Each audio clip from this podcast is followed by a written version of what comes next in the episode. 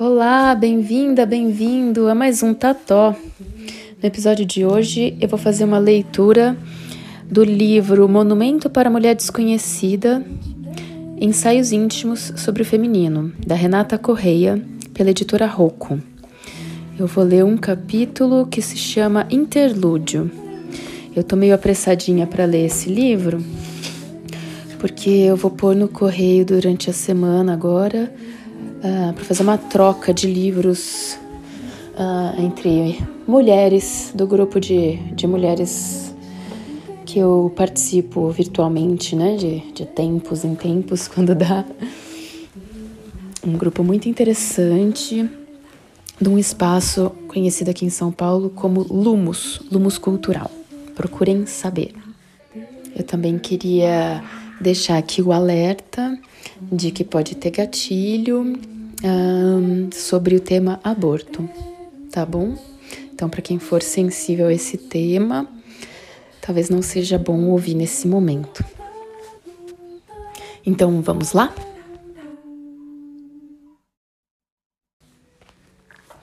Primeiro eu vou começar aqui pela contracapa, que dá uma ideia do que é o livro. Coletânea de ensaios, artigos e impressões da roteirista e colunista Renata Correia, Monumento para a Mulher Desconhecida é uma viagem ao mesmo tempo pessoal e abrangente pela experiência feminina no século XXI. Saúde mental, relacionamentos, aborto, machismo, nada aqui é tabu. Baseando-se na sua vida e em dados e entrevistas com especialistas, Renata mergulha profundamente nos questionamentos que ser mulher levanta todos os dias. Então, o capítulo que eu vou ler, a crônica, né, que eu vou ler, pode-se dizer assim, se chama Interlúdio. Interlúdio é aquele momento onírico que separa os atos em uma peça de teatro. Pode acontecer na literatura e no cinema também. Geralmente, uma maneira de dizer para o público: Alexandre o Grande está no abismo, sozinho com seu cavalo, mas ainda não acabou. Ou Agave está levando a cabeça de um leão para o palácio sem saber que é a cabeça de seu filho, mas calma, ainda não acabou. Parece que acabou, mas ainda a música, e depois da música, a escuridão, e depois da escuridão, a história continua. Em janeiro de 2021, eu descobri que estava grávida. Não foi um susto, foi uma celebração. Eu já tenho uma filha e sobre a gravidez dela eu dizia: estar grávida não me cai mal. Gostava de estar grávida, da lentidão, do mergulho interno emocional que a mudança do corpo trazia. Dar um filho para o Lucas, um irmão para Liz, um neto para minha mãe e um bebê para mim de novo parecia algo natural. Algo simples, algo que eu faria. Eu faço essas coisas: textos, séries, livros, pessoas. Mas fazer um novo bebê não é só um ato, são vários atos, com interlúdios. É abrir espaço nas ancas, no coração, na cabeça, na casa. Nas ancas ele rapidamente se instalou. Na casa foi fácil. Na cabeça estava feito. Mas no coração foi mais difícil. Alguma coisa dizia que não. E eu não sou mulher de receber não. Esses nãos tiveram formas variadas. Cada vez que eu negava um não, ele se transformava e, com uma roupa nova, se apresentava para mim. Começou com uma paranoia de leve, um pensamento maluco. Uhum, acho que tem alguma coisa que não está bem. Mas os exames diziam que estava tudo bem. O coração batia, o tamanho batia, o enjoo estava lá, meus exames estavam bons. Bom, a paranoia é a companheira fiel da maternidade. Eu sempre tive muita sorte, muita saúde. Não vai ser diferente agora. Mas estava sim, tudo diferente. O segundo não veio quando eu pedi para minha intuição me dar um sinal. E eu sonhava muito. Fala, amor. Já fiz. Que lindo! Ela mesma. É a Manu? que lindo, filha. Tá Essa bom. menina é a Manu. E esse daqui é, é que um dia eu não. É que hoje eu sonhei assim. Ah, daí é o seu sonho? Que legal, filha. Tá bom. Então, daí só que não pode ficar fazendo barulho, tá bom? Enquanto eu gravo, beleza? Tá bom, então. Ótimo. É, na verdade, acho que é melhor você ir lá com o papai na sala. Você pode encostar a porta pra mim, por favor? Posso. Obrigada, meu amor. Então, continuando. O segundo não veio quando eu pedi para minha intuição me dar um sinal. E eu sonhava muito. Com bebês que não eram meus, bebês de amigas, bebês que eu não conhecia. Eu os pegava no colo, sentia o cheirinho inebriante da nuca deles e devolvia para as mães ou para o berço e dizia: Esse bebê não é o meu. Não eram sonhos ruins. E acordada, eu brincava com algumas amigas. Talvez vocês queiram me fazer companhia nessa gravidez. O terceiro sinal veio com oito semanas de gravidez, quando eu simplesmente não conseguia mais levantar da cama. Uma depressão como eu nunca tinha sentido antes. Uma depressão que fazia qualquer coisa perder o sentido. Eu estava incapacitada, debilitada. O choro vinha e eu não sabia o porquê. Uma tristeza infinita me invadiu. Acolhi a tristeza, acolhi a insônia. Falaram que era normal eu sentir tristeza, são os hormônios. Mas não era uma tristeza qualquer. Meu corpo me derrubou na cama para que eu pudesse parar, observar e entender o que estava acontecendo. Com dez semanas, a depressão passou como mágica. Tive vontade de sair da cama, tive vontade de pedalar e pegar sol, tive tesão. Uau, a gravidez é mesmo uma caixinha de surpresas, não é? Prestem atenção, a beirinha do abismo é aqui, onde estou sozinha com o meu cavalo, cercada pelas tropas dos meus adversários. É aqui que eu danço no escuro, sem saber o que existe ali do outro lado. É aqui que, depois de gozar, feliz por sentir meu corpo desejando novamente, eu vejo o sangue. Desculpem o excesso de honestidade. Talvez isso choque algumas pessoas pela mistura pouco convencional de tristeza, vida, sexo e morte. Mas me deixem contar também que qualquer gravidez, mesmo as que vão bem e das quais nascem bebês perfeitamente saudáveis, envolvem tristeza, vida, sexo e morte. Estar grávida, independentemente do desfecho, é um dos poucos rituais de passagem incontestáveis que se mantém de pé na nossa sociedade. Você não é a mesma antes de engravidar e não vai ser a mesma depois que não estiver mais grávida, seja abortando ou parindo. A diferença é que pouco se fala sobre o que acontece depois dos abortos. Pouco se diz, se verbaliza. Como se uma gravidez interrompida não fosse uma experiência em si, mas sim um trampolim para a superação de ter uma nova gravidez ou para um mergulho na escuridão do trauma de nunca mais querer passar por essa experiência. Aprendi que mulheres podem parir uma vida, mas também é muito comum parirem uma morte. Cerca de 30% das gestações resultam em abortos espontâneos no primeiro trimestre. É bastante coisa para se saber pouco sobre o que nos acontece, o que acontece com os nossos corpos e como acolher depois da experiência.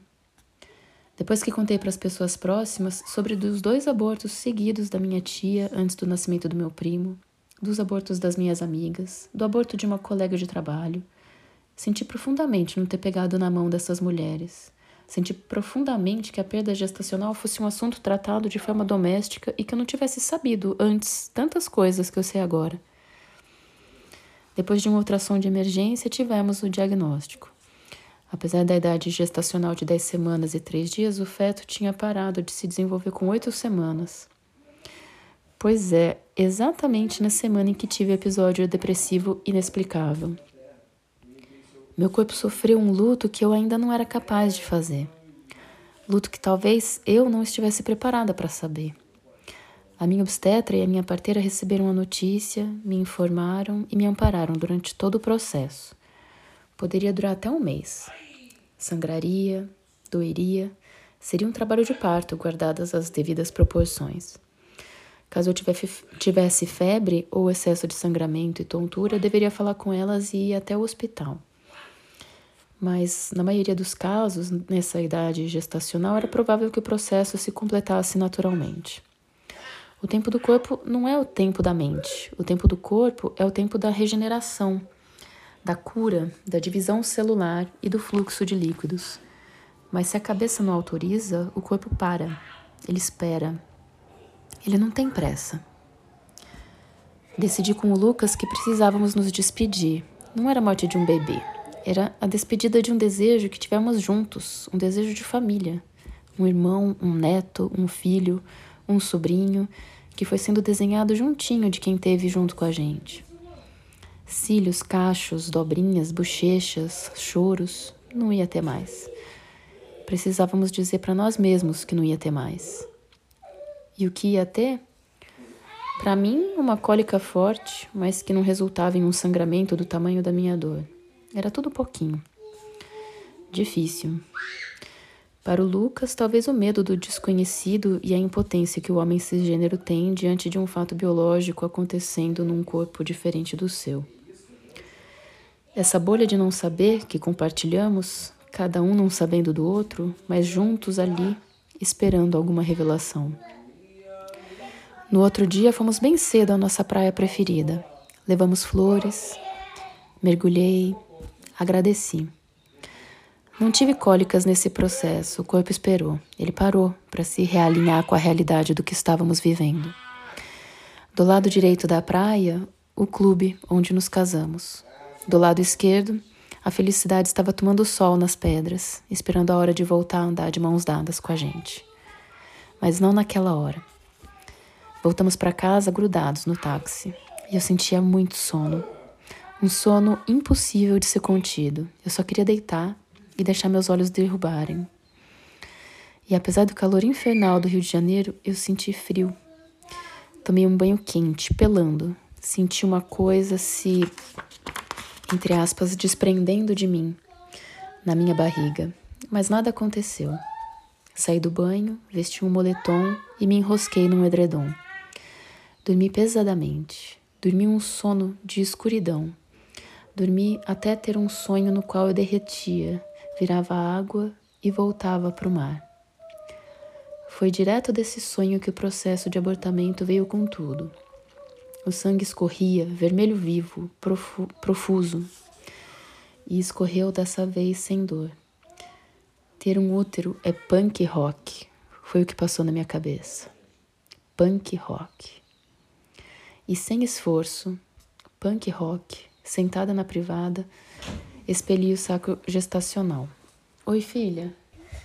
Que vai de flor em florata, vai dar o que cisão. Uh.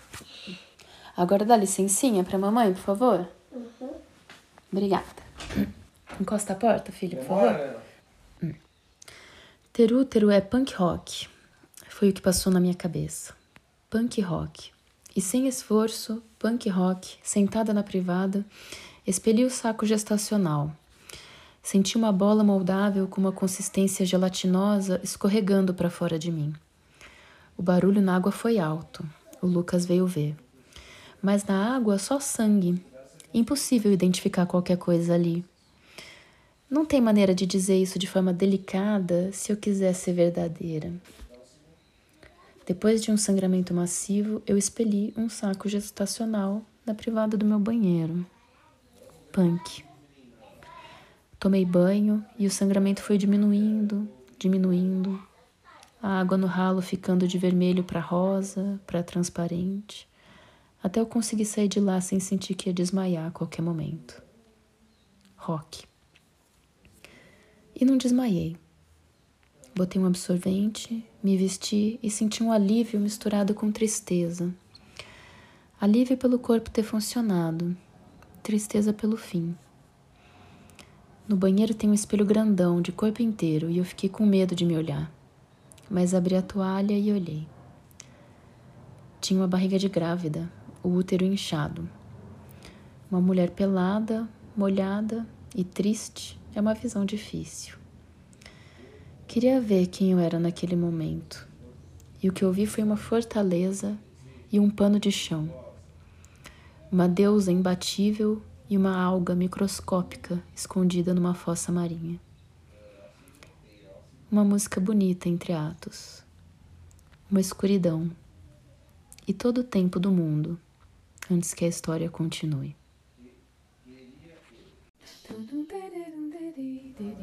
É isso. Espero que você tenha gostado. É um texto forte, né? É, mas me emocionou bastante a primeira vez que eu li. E eu queria dedicar esse texto, essa leitura, para todas as mulheres que, que passaram por uma perda gestacional, por um luto. É, que eu não. Acho que eu não tenho noção do que, do que possa ser esse luto. Então, eu queria dedicar essa leitura para todas essas mulheres. Eu sou Helena Salgado e você pode acompanhar o Tató pelo Instagram, arroba Podcast. Lá você encontra na bio os links para todos os episódios e o contato caso queira mandar alguma mensagem. O episódio foi gravado em São Paulo em junho de 2023. A vinheta de início é uma interpretação minha para a música Antônia, do Fábio Torres, e a imagem de capa é uma foto da capa do livro. Bem, como esse livro vai circular, eu vou mandar para Marina. Espero que ela goste. Mas se você que está ouvindo quiser que eu leia ou quiser também mandar é, algum áudio de você mesmo lendo, eu vou ficar super feliz, tá bom? E se quiser mandar algum livro, descobri agora uma coisa muito legal que você coloca impresso no envelope. Uh, daí você manda o livro ali dentro e tem uma taxa super bacana dos correios. É totalmente diferente de se você for mandar comumente, né? Se você vai mandar só um livro, você faz essa isso daí chega nos correios e coloca impresso no envelope, explica que é um livro e a taxa é bem mais baixa. Tá bom? Daí vocês podem mandar livros para eu ler. Mas é isso, pessoal. Espero que vocês curtam e até o próximo Tató.